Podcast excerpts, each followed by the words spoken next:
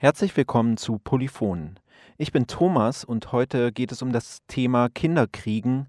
Besser gesagt, was Leute machen, wenn das Kinderkriegen nicht geht. Also Leihmutterschaft bezeichnet sozusagen den Prozess, wenn eine Frau ein Kind austrägt für eine andere Person. Und man kann dann unterscheiden zwischen traditioneller Leihmutterschaft, das ist, wenn die Leihmutter auch genetisch mit dem Kind verwandt ist. Das heißt, wenn sie sozusagen die Eizelle zur Verfügung stellt das kann dann entweder auf natürlichem Weg passieren, quasi, dass man einfach Sex hat, oder durch künstliche Insemination, dass ähm, der Samen in die Gebärmutter hineingespritzt wird. Ähm, aber diese Form von Leihmutterschaft wird eigentlich kaum noch praktiziert, weil auch man davon ausgeht, dass es irgendwie rechtliche Schwierigkeiten bringt, beziehungsweise dass die emotionale Verbindung zwischen der Leihmutter und dem Kind zu problematisch wäre. Also in den Ländern, in denen Leihmutterschaft ähm, legal ist, ist meistens die sogenannte gestationelle Leihmutterschaft erlaubt. Das heißt, die Leihmutter ist genetisch nicht mit dem Kind verwandt und ähm, der Embryo entsteht durch IVF, also durch In-vitro-Fertilisation außerhalb des Körpers und dann wird der Embryo eingesetzt. Viele Paare, die heute trotz langem Wunsch kinderlos bleiben, suchen bei Ärztinnen und Ärzten Hilfe. Die sogenannte Reproduktionsmedizin, die assistierte Befruchtung, bietet inzwischen viele Möglichkeiten. So kann der Samen direkt in die Gebärmutter eingespritzt werden, die sogenannte Insemination. Klappt das nicht, ist der nächste Schritt die In-vitro-Fertilisation. Ei und Samenzelle werden außerhalb des Körpers zusammengebracht und dann in die Gebärmutter eingebracht. Aber auch das muss nicht mit Erfolg gekrönt sein. In manchen Ländern ist da noch der nächste Schritt möglich, die sogenannte Leihmutterschaft. Das Kind wird nicht von der Wunschmutter ausgetragen, sondern von einer Leihmutter. Und eine Frau meinte eben so, ja, du, es ist eigentlich ein gesellschaftlicher Tod, wenn du kein eigenes Kind hast. Es gibt wie keinen, keinen Raum, keine Position für Frauen, die keine Kinder haben. Eine andere hat erzählt, sie hat eigentlich durch diese ganzen IVF, also künstliche Befruchtungsversuche, hat sie ihr Leben aufs Spiel gesetzt. Und sie hat das trotzdem gemacht, weil sie sagt, ihr Leben hat halt keinen Wert, wenn sie keine Kinder bekommt. Leihmutterschaft ist dann sozusagen der letzte Schritt, aber ist für viele ja der einzige Schritt. Also Adoption ist da wird da nicht wahrgenommen als Alternative. Leihmutterschaft wird aber nicht nur von heterosexuellen Paaren in Anspruch genommen, viele schwule Paare gehen diesen Weg, um Kinder zu bekommen, und auch alleinstehende Wunschmütter oder Väter nehmen diese Dienstleistung in Anspruch. Leihmutterschaft ist ein sehr umstrittenes Thema. Viele sehen darin eine besondere Form der Ausbeutung von Frauen in unserer heutigen Gesellschaft. Andere betrachten es als eine rein geschäftliche Beziehung und beschreiben es als Geschenk, das eine Leihmutter kinderlosen Wunscheltern macht. Veronika Siegel beschäftigt sich seit einigen Jahren mit Leihmutterschaft. In Russland ist sie legal und es gibt mehrere Kliniken und Agenturen, die das anbieten. Hier hat Veronika geforscht, mit Wunscheltern und Leihmüttern gesprochen. In der heutigen Polyphon-Sendung berichtet sie davon. Wir sind aber auch der Frage nachgegangen, warum der Kinderwunsch so zentral ist in unserer heutigen Gesellschaft. Warum gehen Menschen eigentlich so viele Schritte, um Kinder zu bekommen? Im zweiten Teil der Sendung hören wir Gisela Notz. Philipp hat sich mit ihr getroffen, weil sie sich seit langem mit Familismus beschäftigt. Don't go.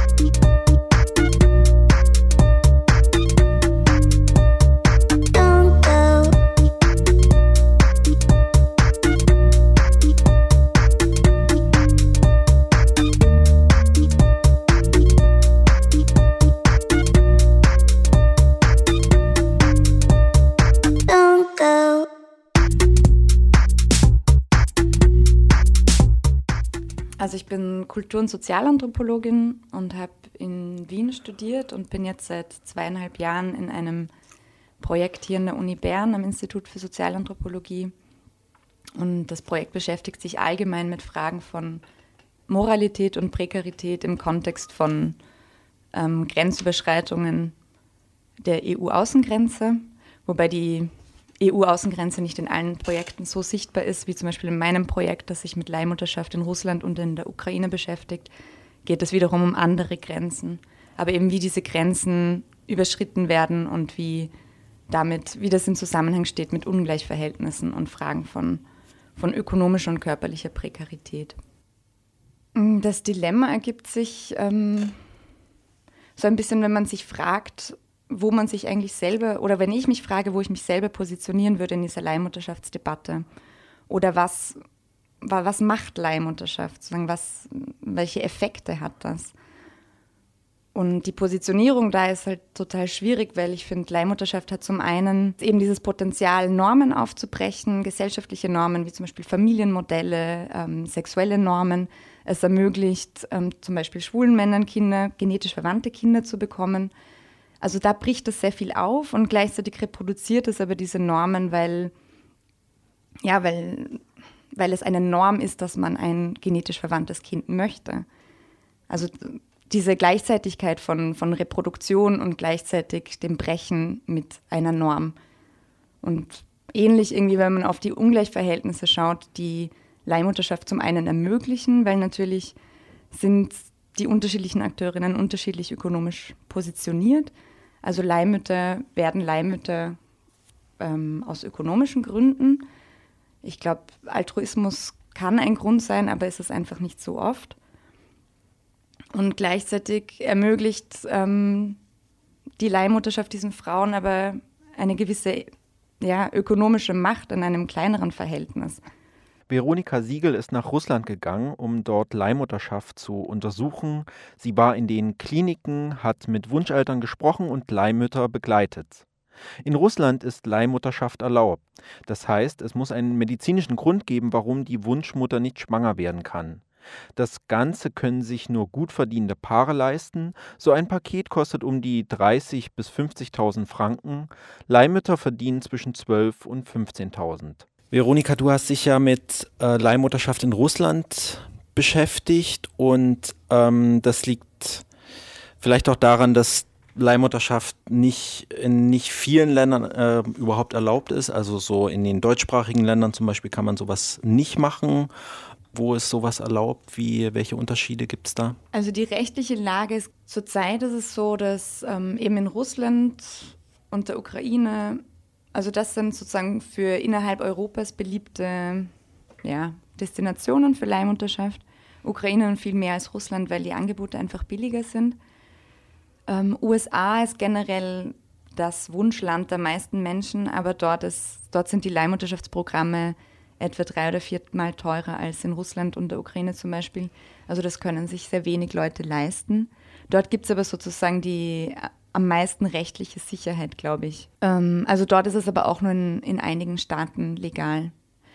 Und sonst, es gibt zum Beispiel Länder, in denen nicht kommerzielle Leihmutterschaft erlaubt ist, sondern nur sogenannte altruistische Leihmutterschaft, also wo man dann nur zahlt für die für die Ausgaben oder für die Zeit, in der die Leihmutter eben nicht arbeiten kann. Wobei das oft schwammig reguliert ist oder halt geregelt ist, dass da auch die Zahlungen recht hoch sein können. Also zum Beispiel ist das in Kanada und in Griechenland so.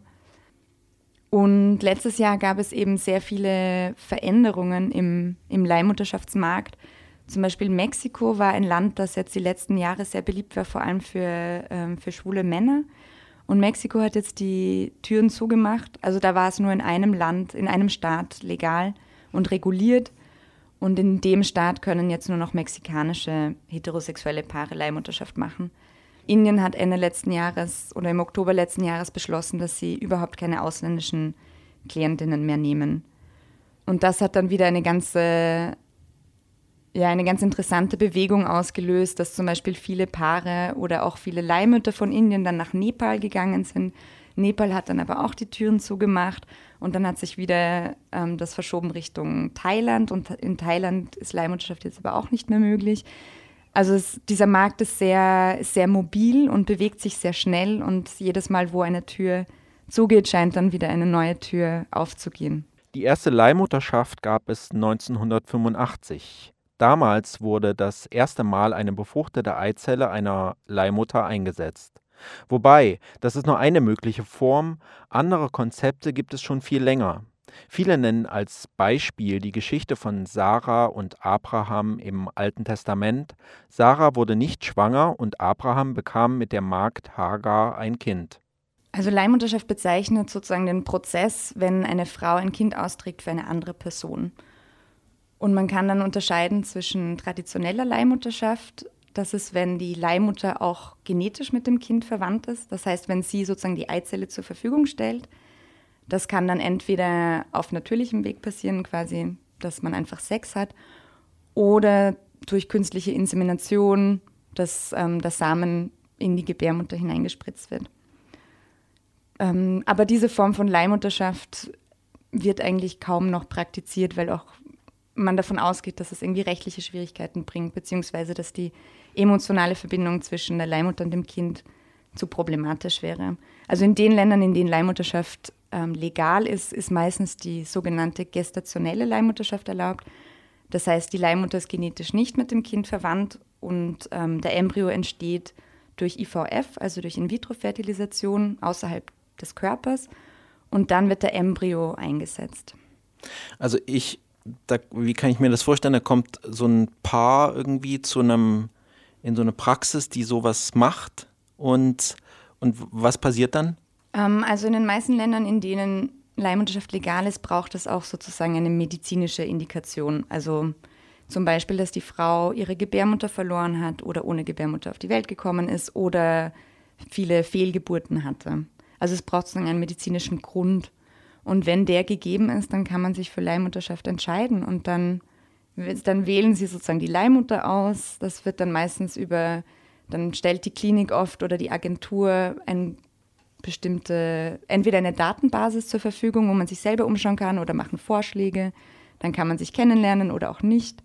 Oft ist es auch mit Eizellspende verbunden, weil viele Frauen, sozusagen der, der Schritt zur Leihmutterschaft ist nicht das Erste, was man macht.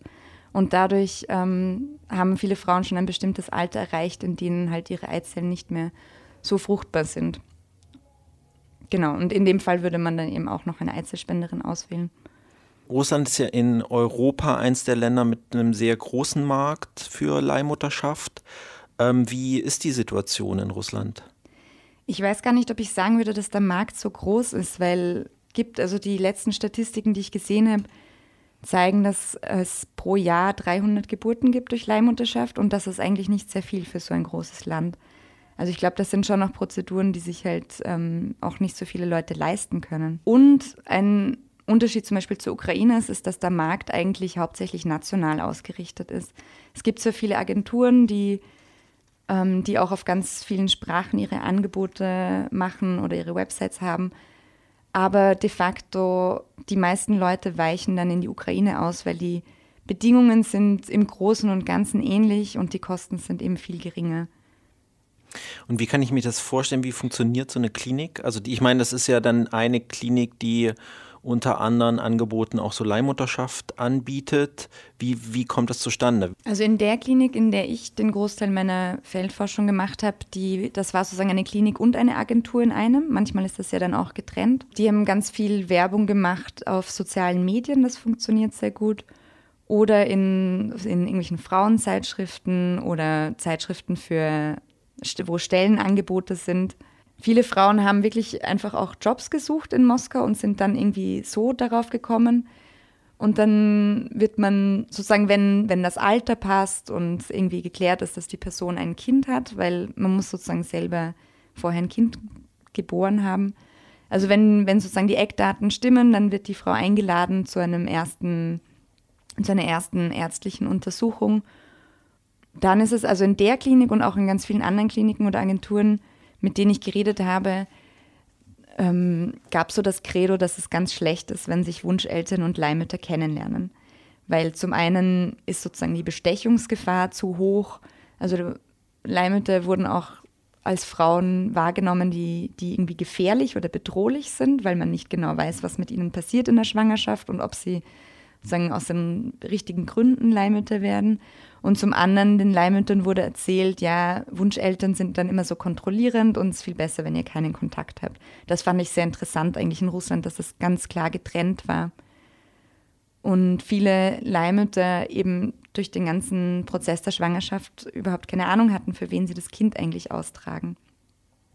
Das heißt, sie kommen dann einfach irgendwann, also zwei Monate, äh, Entschuldigung, zwei Wochen vor, bevor der Embryo eingesetzt wird, beginnt dann so eine hormonelle Stimulation.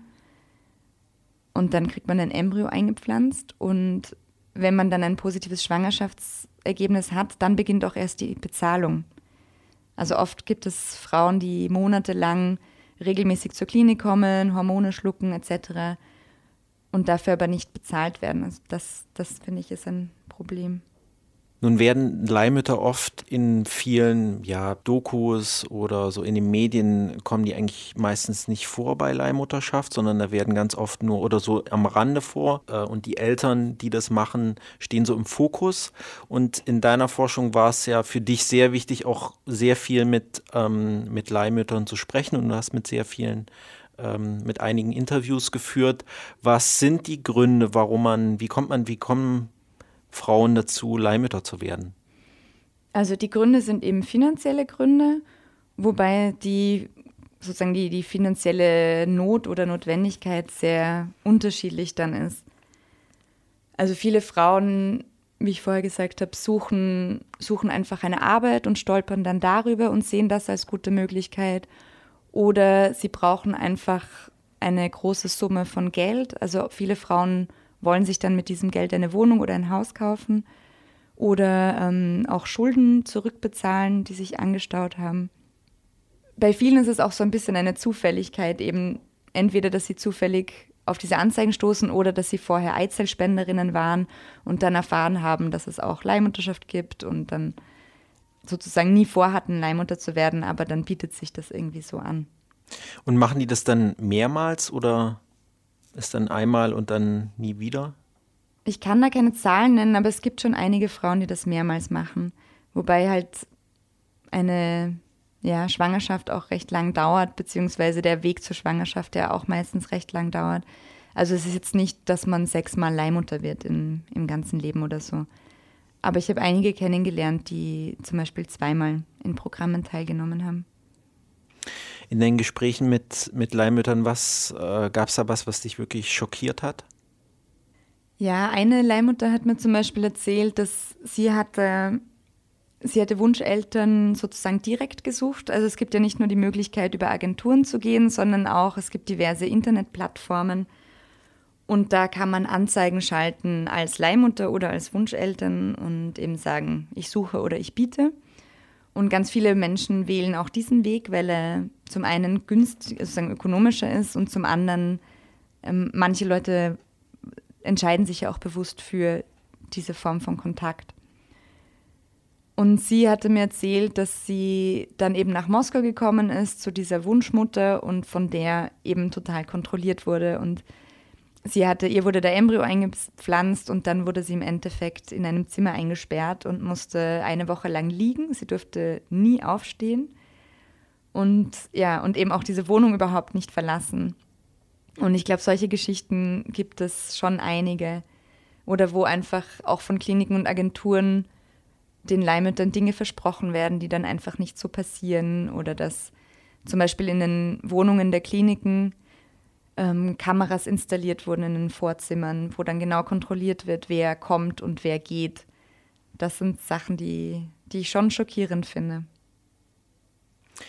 Du hast erzählt, dass, äh, dass das Leihmütter auch so verstecken. Wie, wie kann ich mir das vorstellen? Die, hat man dann einfach keinen Kontakt mehr zu Freunden und Verwandtschaft während der Zeit oder wie, wie passiert das? Naja, in den ersten Monaten der Schwangerschaft ist, es, ist die Schwangerschaft ja noch nicht wirklich sichtbar. Also generell gibt es zwei Möglichkeiten, die Zeit der Schwangerschaft ähm, zu überbrücken. Entweder man zieht nach Moskau. Also dazu muss ich sagen, viele Frauen, die Leihmutterschaft in Moskau machen, sind nicht von Moskau, sondern sind von den umliegenden Regionen oder auch von zum Teil sehr, sehr weit weg. Russland ist ein riesiges Land. Und die zwei Frauen, von denen ich vorher erzählt habe, zum Beispiel, die haben alle, also die gesamten neun Monate in Moskau verbracht.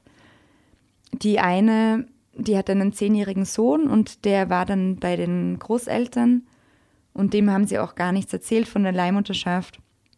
Und waren in den ersten Monaten waren sie dann öfters zu Hause und dann aber einfach nicht mehr. Und sie hat halt gesagt, sie hat einen Job als, ähm, ich glaube, als ähm, Nanny, als, als Kindermädchen in Moskau gefunden und sie können sich das nicht leisten, immer nach Hause zu fahren.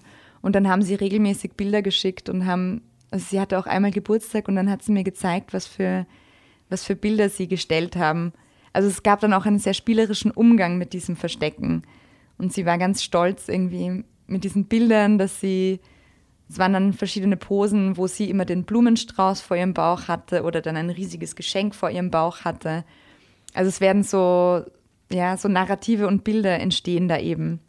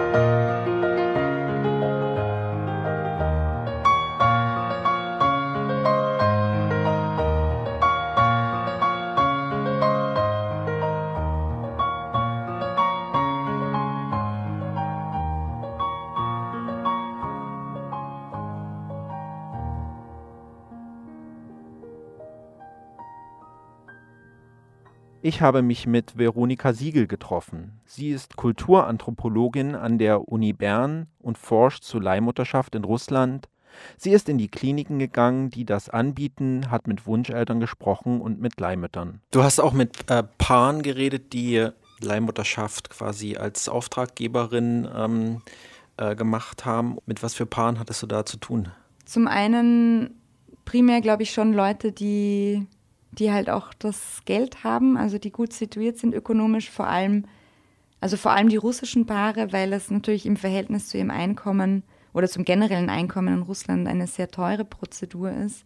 Und viele von ihnen hatten, ja, hatten entweder selber unzählige Schwangerschaftsversuche schon hinter sich, also künstliche Befruchtung etc. oder Fehlgeburten wenn ich mir das vorstelle, finde ich das noch so einen sehr großen Schritt, so Leihmutterschaft zu machen. Das sind meistens Paare, die irgendwie schon alle möglichen anderen Reproduktionsschritte der Reproduktionsmedizin gegangen sind und das hat alles nicht funktioniert und dann kommt irgendwann der Schritt der, der Leihmutterschaft so als nächste Option, die wahnsinnig teuer ist und die gesellschaftlich irgendwie recht tabuisiert ist so. Also warum machen die das? Also warum machen die, gehen die dann nicht den eher äh, gesellschaftlich akzeptierteren Weg und adoptieren ein Kind? Ich glaube, da, da gibt es in, in Russland und in, zum Beispiel in der Schweiz sehr unterschiedliche Diskurse generell um Unfruchtbarkeit und auch um so das Thema Kinderkriegen.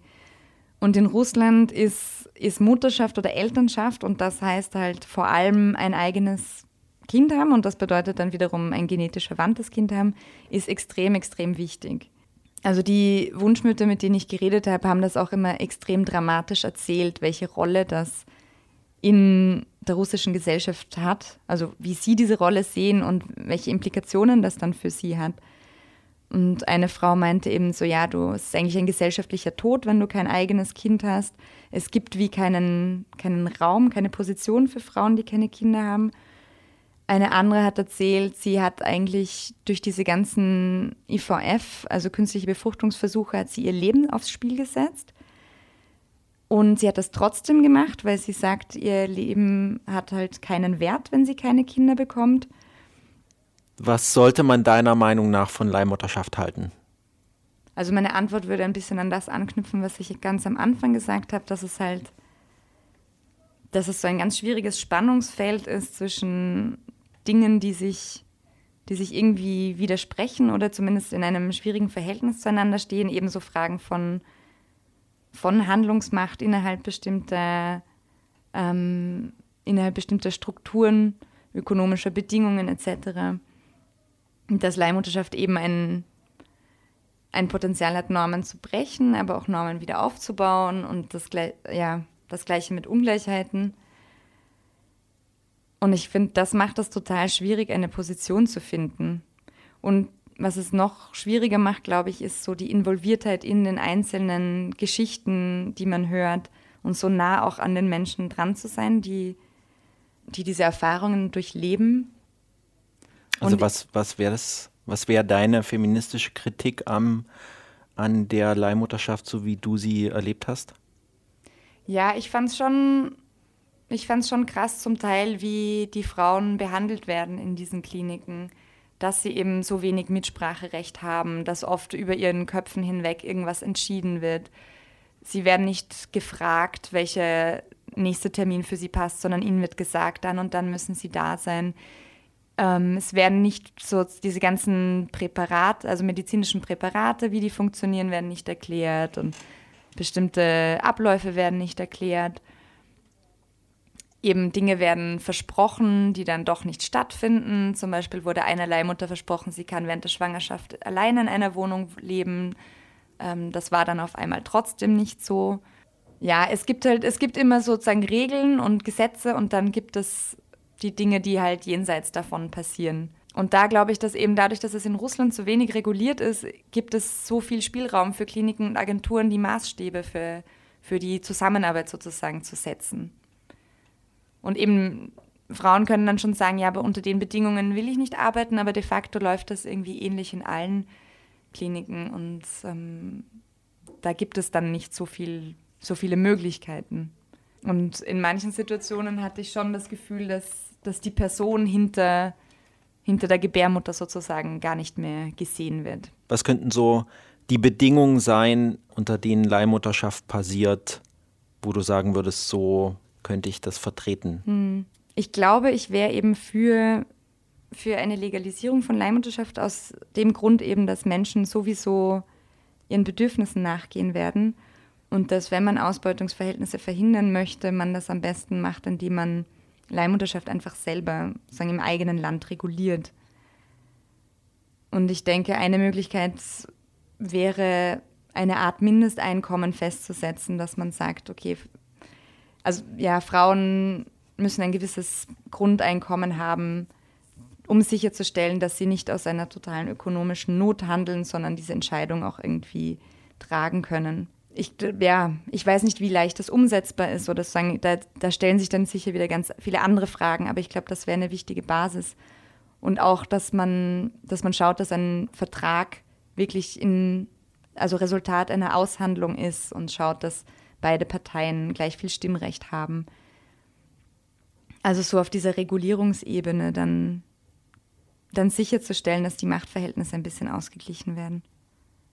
Veronika, vielen Dank, dass du dich mit mir getroffen hast ähm, und über deine, deine sehr interessanten Forschungen gesprochen hast. Vielen Dank. Danke für die Einladung.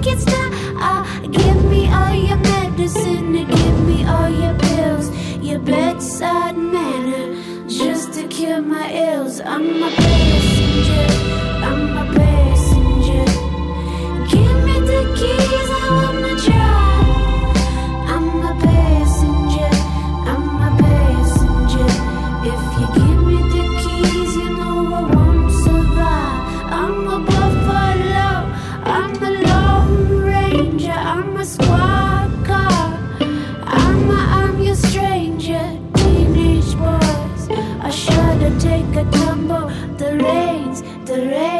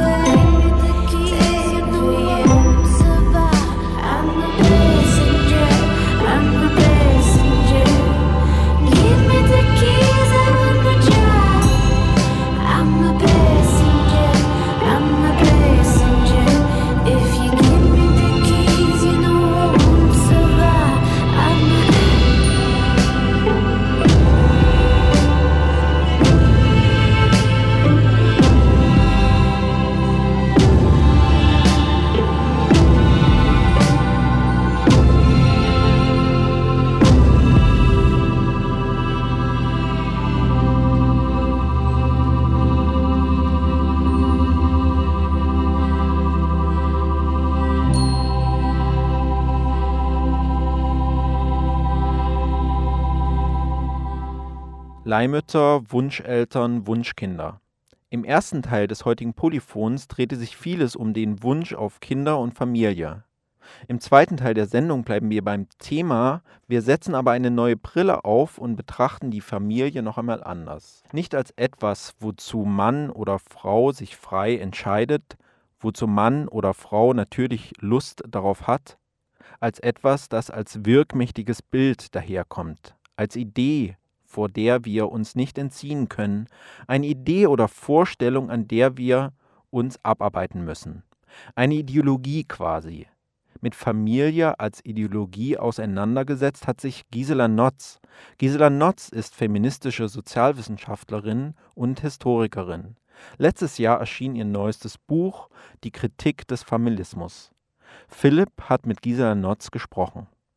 Viele Personen kennen diesen Begriff nicht, Familismus. Können Sie kurz erklären, was darunter zu verstehen ist? Der Begriff ist ein ja vielleicht etwas älterer soziologischer Begriff. Ich habe bewusst den Begriff äh, benutzt, weil er eben am ehesten die Ideologie bezeichnet, um die es mir geht. Äh, nach dieser Ideologie nimmt Familie, das heißt die heterosexuelle, monogame Vater-Mutter-Kind-Familie, und äh, bestenfalls noch die engste Verwandtschaft, die Funktion einer, die Existenz des Einzelnen sichernden sowie den gesamtgesellschaftlichen Zusammenhang stützenden Instanz ein. Äh, in familistischen Gesellschaften ist die Familie der Dreh- und Angelpunkt aller sozialen Organisationen und Institutionen und unterstützt damit den Rückzug der Individuen ins Private, und das Hintanstellen der individuellen Bedürfnissen gegenüber den Bedürfnissen der Familie, äh, die eben immer auch auf der heterosexuellen Ehe basiert und möglichst äh, mit einem kirchlichen Segen verbunden sein soll. Sie beschreiben also, dass wir eigentlich in einer Gesellschaft leben, die man eben als familistische Gesellschaft beschreiben müsste. Ja. Wie würde eine Gesellschaft aussehen, im Gegenteil, wo, wo man sagen könnte, ja, das wäre jetzt nicht eine familistische Gesellschaft? Eine nicht familistische Gesellschaft wäre eine Gesellschaft, wo ähm, alle Zusammenlebensformen auch respektiert werden, äh, wo nicht Menschen danach äh, eingeordnet, gemessen und auch äh, mit monetären Leistungen versehen werden, weil sie in dieser einen Familienform leben, äh, sondern wo die Gleichstellung aller Lebensformen erreicht ist äh, und die wir halt dann erst bereicht äh, erst erreicht, wenn keine Lebensform bevorzugt und keine benachteiligt und allen Menschen gleiche Existenzberechtigung äh, für die von ihnen gewählte Lebensform zugestanden wird. Äh, die Einschränkung wäre, dass dort niemals aus, niemand ausgebeutet, unterdrückt oder gewalttätig oder seinen eigenen Interessen äh, widersprechend behandelt wird. Sie haben schon ganz viel vorweggenommen, warum man den Familismus kritisieren sollte. Vielleicht nochmals zusammenfassend, was sind die heftigsten Vorwürfe, was sind die heftigsten Kritikpunkte gegen den Familismus? Ja, ich würde auch sagen, als Probleme, die halt äh, damit äh, verbunden sind, dass es eigentlich Menschen äh, ohne Familie in den familistischen Gesellschaften äh, gar nicht gibt, äh, weil den Menschen unterstellt wird, dass sie früher oder später eine Familie gründen. Das geht ja schon im Kindergarten los, wo dann Papa, Mama, Kind gespielt wird, aber nie was anderes. Äh, selbst wenn die Kinder aus einer ganz anderen Lebensform kommen, wenn man da mal rumfragt, ja, wie lebt ihr eigentlich, äh, dann kommt halt raus, dass die Familienformen vielfältig sind. Äh, und das Problem ist eben, dass nur äh, dieses eine äh, auch als natürlich immer wieder bezeichnete äh, Familienbild an die Wand genagelt wird äh, und dann unterstellt wird, gut, ja, eine Alleinerziehende, die wird ja irgendwann mal wieder einen Mann finden und dann hat alles seine gute Ordnung. Also dieses Bild, äh, das äh, ist eben so wirkmächtig, dass faktisch alle Menschen, die eben nicht zu der Familie gehören, äh, dazu gehören vor allem auch die vielen Singles, die sich dann immer rechtfertigen müssen. dass die ja ausgeschlossen sind oder auch äh, benachteiligt, bedauert, was genauso schlimm ist. Wie sind Sie eigentlich persönlich dazu gekommen, den Familismus zu kritisieren? Mir geht es vor allem um die Wirkmächtigkeit dieser Ideologie, äh, die ich und andere als Familismus bezeichne und die dann eben häufig, wie ich schon sagte, zu Versagensschuldgefühlen bei denjenigen führt, deren soziale Realität an dem ideologischen Gemälde vorbeigeht. Und äh, da war mir eben drum zu tun, was ist es denn eigentlich, was diese Wirkmächtigkeit ausmacht. Baby, you like all the parties, but you won't find me there. You won't find me in the lights. Cause even when I'm standing in there, the best parts of me are hidden. I fed them to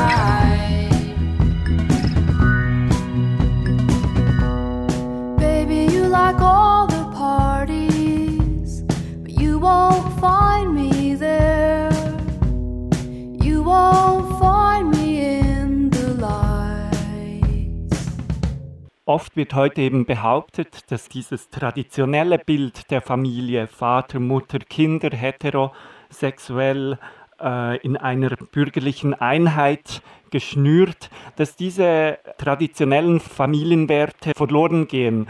Was ist eigentlich die Geschichte der Familienwerte oder eben, wie Sie es nennen, der Familie als Ideologie? Ich habe ja in meinem Buch auch beschrieben, dass diese traditionellen Werte, äh, dass die nicht immer so gewesen sind. Die historische ähm, Rekonstruktion zeigt, dass Familie eben auch immer eine soziale, eine politische, aber auch eine wirtschaftliche Konstruktion ist. Äh, sie ist ja noch gar nicht so alt.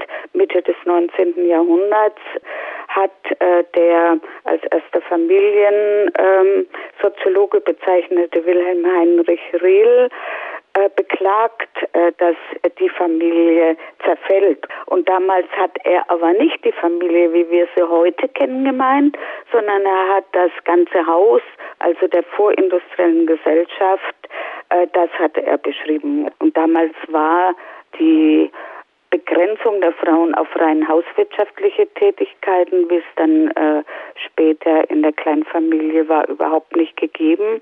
Und trotzdem gab es also schon so eine patriarchal organisierte Arbeitsteilung. Der Vater war der Hausherr und die Mutter war die Hausfrau und äh, sie hatte eben nicht nur den Haushalt zu pflegen, äh, sondern dies im Sinne unserer Nationalität. Und er sagte ihm damals, die Frau soll wirken für das öffentliche Leben, aber man soll ihre dabei nicht ansichtig werden, denn sie sollen zu Hause bleiben. Das Haus war das organische Vorgebilde der Gesellschaft oder das Leitbild, wie wir heute sagen. Und es war das Allerheiligste des nationalen Geistes. Und wenn wir heute also, wo ja der Zerfall der Familie, dieser Familienform fortgeschritten ist und äh, die Idealfamilie jetzt die bürgerliche Kleinfamilie ist, aber dass äh, die Rollenzuweisungen als Naturgesetz äh, bestehen eben weiter. Sie sagen, das Zusammenleben als Familie, das werde quasi politisch oder wirtschaftlich hergestellt. Wie geht das? Ja, also konservative Kräfte oder auch selbsternannte Lebensschützer, die sagen, dadurch, dass Abtreibung möglich ist, ist ja nicht erlaubt, sondern unter bestimmten Umständen möglich, äh, gehen also so und so viele Kinder verloren. Das sind so und so viele Schulklassen, äh, die wir hätten, wenn das nicht der Fall wäre, nämlich von weißen Kindern. Es geht ja nicht um alle Kinder, sondern es geht eben um dieselben. Also diese Ideologien, die gewinnen auch auch wieder an Boden, selbst wenn die Zahl der so lebenden Kleinfamilien nicht zunimmt. Und es stimmt schon, ich äh, sehe das auch als politisch und wirtschaftlich erwünschte Lebensform, äh, die ja immer noch gefördert wird. Äh, weil sie eben auch die einfachste und billigste Form ist, um die Kinder zu erziehen, alte und hilfsbedürftige zu versorgen und zu pflegen, auch wenn es nicht immer funktioniert. Aber man geht davon aus, dass es eben da möglich ist. Es ist eindeutig eine Unterstützung äh, des Hausfrauenmodells. Und wenn man weiter noch guckt, auch Wohnungsbau äh, ist an der Kleinfamilie orientiert. Es ist äh, schwer, Wohnungen zu bekommen, äh, wenn andere Lebensformen zusammenziehen wollen, Wohngemeinschaften zum Beispiel. Kindergärten, Schulen sind auch immer noch so konstruiert, dass die Kinder oft Nachmittag äh, oder in der Mehrzahl sogar nach Hause kommen, man einfach davon ausgeht, die Mutter, die arbeitet bestenfalls ein paar Stunden am Tag, dann macht sie Hausaufgaben, kocht Essen und alles, was man von ihr verlangt. Also Einerseits sind es nationalistische, konservative, christliche Kräfte, die verschiedene Akteure darstellen, die das traditionelle einengende Familienbild pushen, ja. politisch. Und andererseits sagen sie auch, der, der Staat fördert die Familie, weil es eine relativ billige Art und Weise ist, die Menschen zu versorgen, weil ja. viel Gratisarbeit geleistet wird. Ja, nun ist es ja interessant, man kann das wie als eine Konstante anschauen, dass Familie politisch, wirtschaftlich ähm, gefördert oder eben hergestellt wird. Andererseits muss man ja auch sehen, dass äh, immer mehr Paare und Frauen sich gegen das Kinderkriegen entscheiden, dass immer mehr Personen auch eben diese einengenden Vorstellungen von Familien, dass sie diese nicht mehr ausleben wollen oder können. Dieser Trend, äh, würden Sie das als einen Widerstand, einen individuellen Widerstand gegen den Familismus betrachten oder würden Sie den anders einschätzen? Nach der Wiedervereinigung der beiden deutschen Staaten gab es ja einen starken Geburtenrückgang, gerade im Ostteil oder Teil der ehemaligen DDR, wo selbstverständlich war, dass Frauen ihre eigene Existenz äh, sichern konnten und trotzdem Kinder haben konnten. Und ja, da gab es ja diesen Geburtenrückgang und da wurde das schon äh, öfter so dargestellt, dass das jetzt sozusagen eine Verweigerungshaltung äh, der Frauen war.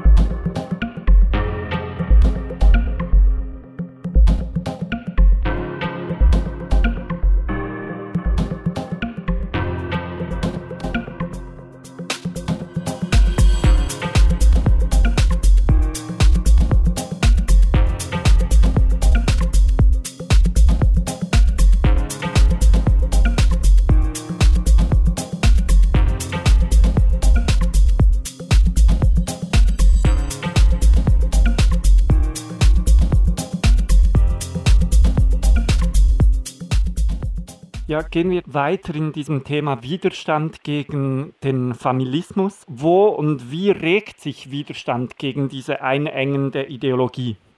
Ja, der Widerstand regt sich einfach dadurch, äh, dass die tatsächlich äh, gelebten Lebensformen ähm, ja völlig anderes sind, als äh, das propagiert wird. Äh, noch ungefähr 28 Prozent der Haushalte entsprechen genau diesem Familienbild. Das ist äh, noch eine ganze Menge, aber das ist jetzt nicht die vorherrschende Familienform. Die Alleinerziehenden sind eine ständig wachsende Familienform. Das sind noch 23 Prozent. Äh, und der häufigste Familientyp sind halt die Singles. Nun kann man sagen, gut, äh, die Menschen ähm, wollen ja zumindest nicht alle diese Familie. Aber es gibt auch Familiensoziologen, äh, die sich dann immer wieder damit trösten, ja, das ist ja nur vorübergehend, die Singles, die suchen ja alle nach dieser Familie und so weiter. Und wenn man jetzt noch mal historisch zurückgeht, dann waren äh, nach äh, dem Zweiten Weltkrieg ungefähr 40 äh, Prozent äh, Frauen, äh, die ohne Mann gewirtschaftet haben, auch Kinder erzogen haben. Aber es ist nie eine eigenständige Lebensform geworden. Äh, da mache ich schon äh, den Familismus auch dafür verantwortlich, der eben immer andere Bilder gezeigt hat, der auch äh, lange Gesetze aufrechterhalten hat, die eben andere ausgrenzen. Also die größte Herausforderung für den Familismus, die kommt quasi aus der Gesellschaft unorganisiert heraus. Gibt es Zusammenlebformen, die sich quasi politisch eingebracht haben und die aktiv gesagt haben, wir versuchen hier andere Bilder, andere Möglichkeiten aufzuzeigen, die emanzipatorisch über den einengenden Familismus hinausweisen? Ja, das gibt es doch immer wieder. Also zum Beispiel die Alleinerziehenden sind organisiert jetzt seit 50 Jahren äh, und setzen sich immer wieder dafür ein, äh, dass sie müssen natürlich auch viel reagieren äh, auf die Gesetzgebung oder auf das, was ihnen zur Verfügung gestellt wird, äh, dass ihre Familienform eben genauso anerkannt wird äh, wie jeder andere auch. Die sind gut organisiert. Dann gibt es ja auch die Schwulen- und Lesbenverbände, äh, die dann zum Teil fordern, ja, wir wollen in die Vergünstigungen auch einbezogen werden. Das kann man auch verstehen. Aber wenn man ein Leitbild hat, wo niemand bevorzugt wird, dann äh, ist das äh, vielleicht nicht die primäre Strategie, weil sie müssen sich ja dann auch äh, dem bürgerlichen Leitbild in gewisser Hinsicht angleichen. Also es gibt schon immer wieder Widerstand, äh, auch organisierter Form, aber der größte Widerstand ist eben einfach, dass Menschen andere Lebensformen äh, leben und auch nicht mehr danach fragen, was jetzt die Kirche und der Papst dazu sagen. Wo liegen aktuell die größten Schwierigkeiten für diese unterschiedlichen Widerstandsbemühungen, die Sie jetzt benannt haben? Äh, ja, die größten Schwierigkeiten sehe ich im Moment und das verursacht mir schon äh, Bauchschmerzen. Das war, als ich das Buch geschrieben habe, noch gar nicht so schlimm, äh, dass durch das Einziehen der selbsternannten Alternativen für Deutschland, äh, dass dadurch eben ja das Rad der Zeit zurückgedreht werden soll. Äh, solche Kräfte sind eben auch in der Mitte der Gesellschaft angekommen. Sie erziehen unsere Kinder, sie haben Jugendarbeit unter sich und finden da auch Anhängerinnen. Äh, und da soll wirklich äh, das Rad der Zeit zurückgedreht werden, um wieder dieses alte Bild aufzuhängen, egal ob sie das selber leben oder nicht. Also große Herausforderungen für die Kräfte, die sich aktiv beteiligen am Kampf gegen den Familismus? ja, das ist ja kein Kampf gegen den Familismus, sondern das ist äh, eine Kritik an der Ideologie, so verstehe ich es ja auch. Was war für Sie persönlich eine Sternstunde dieser Kritik, Gisela Notz?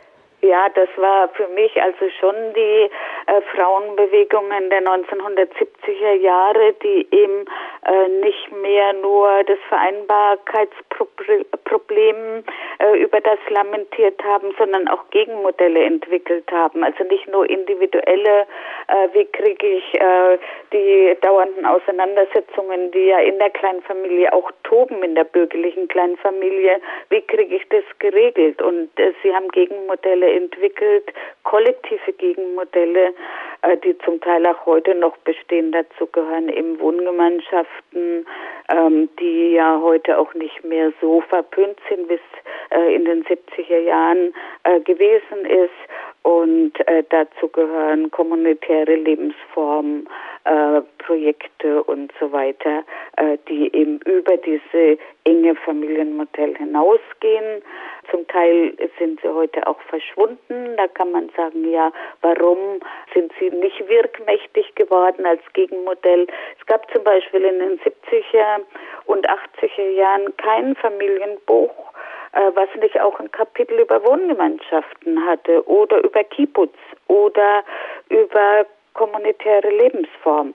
Das ist heute irgendwie äh, verschwunden und das finde ich sehr äh, bedauerlich. Was für eine Perspektive gibt es für die feminismuskritischen Kräfte? Ja, äh, ganz deutlich ist zu sagen, dass es nicht um irgendein neues Leitbild äh, geht, sondern es geht darum, äh, dass Menschen in ihrer Lebensform, äh, die sie leben, auch anerkannt werden, äh, nicht diskriminiert werden. Und das heißt aber auch, dass sie keine Bevorzugung bekommen, also keine Ehegattensplitting und keine Steuervergünstigung, sondern dass sie so leben können, wie sie wollen, ob zu zweit, zu mehreren oder ob sie eigene Kinder haben oder keine. Und die Möglichkeit von freien Zusammenschlüssen haben, solange dort nicht Unterdrückung und Gewalt äh, herrscht und dass äh, man dann den Begriff vielleicht die Familie auch aufgeben könnte und durch Lebensweisen ersetzen könnte äh, und dass dann äh, der Familismus als Ideologie auch ausgedient hätte sagt die feministische Wissenschaftlerin Gisela Notz. Wir sind schon wieder am Ende des heutigen Polyphons. Über Leihmütter, Wunscheltern und Wunschkinder gesprochen haben wir mit Veronika Siegel. Mit Gisela Notz über Familie als einengende Ideologie gesprochen hat Philipp. Weiterführende Links zum Thema sowie zum Buch von Gisela Notz, Kritik des Familismus, gibt's unter polyphon-rabe.ch. Dort lassen sich übrigens auch diese und alle anderen Polyphon-Sendungen mit einem Klick nachhören und downloaden. Und vergiss uns nicht auf Facebook zu folgen. Schön warst du dabei. Am Mikrofon verabschiedet sich Thomas Brückmann. Bis in vier Wochen.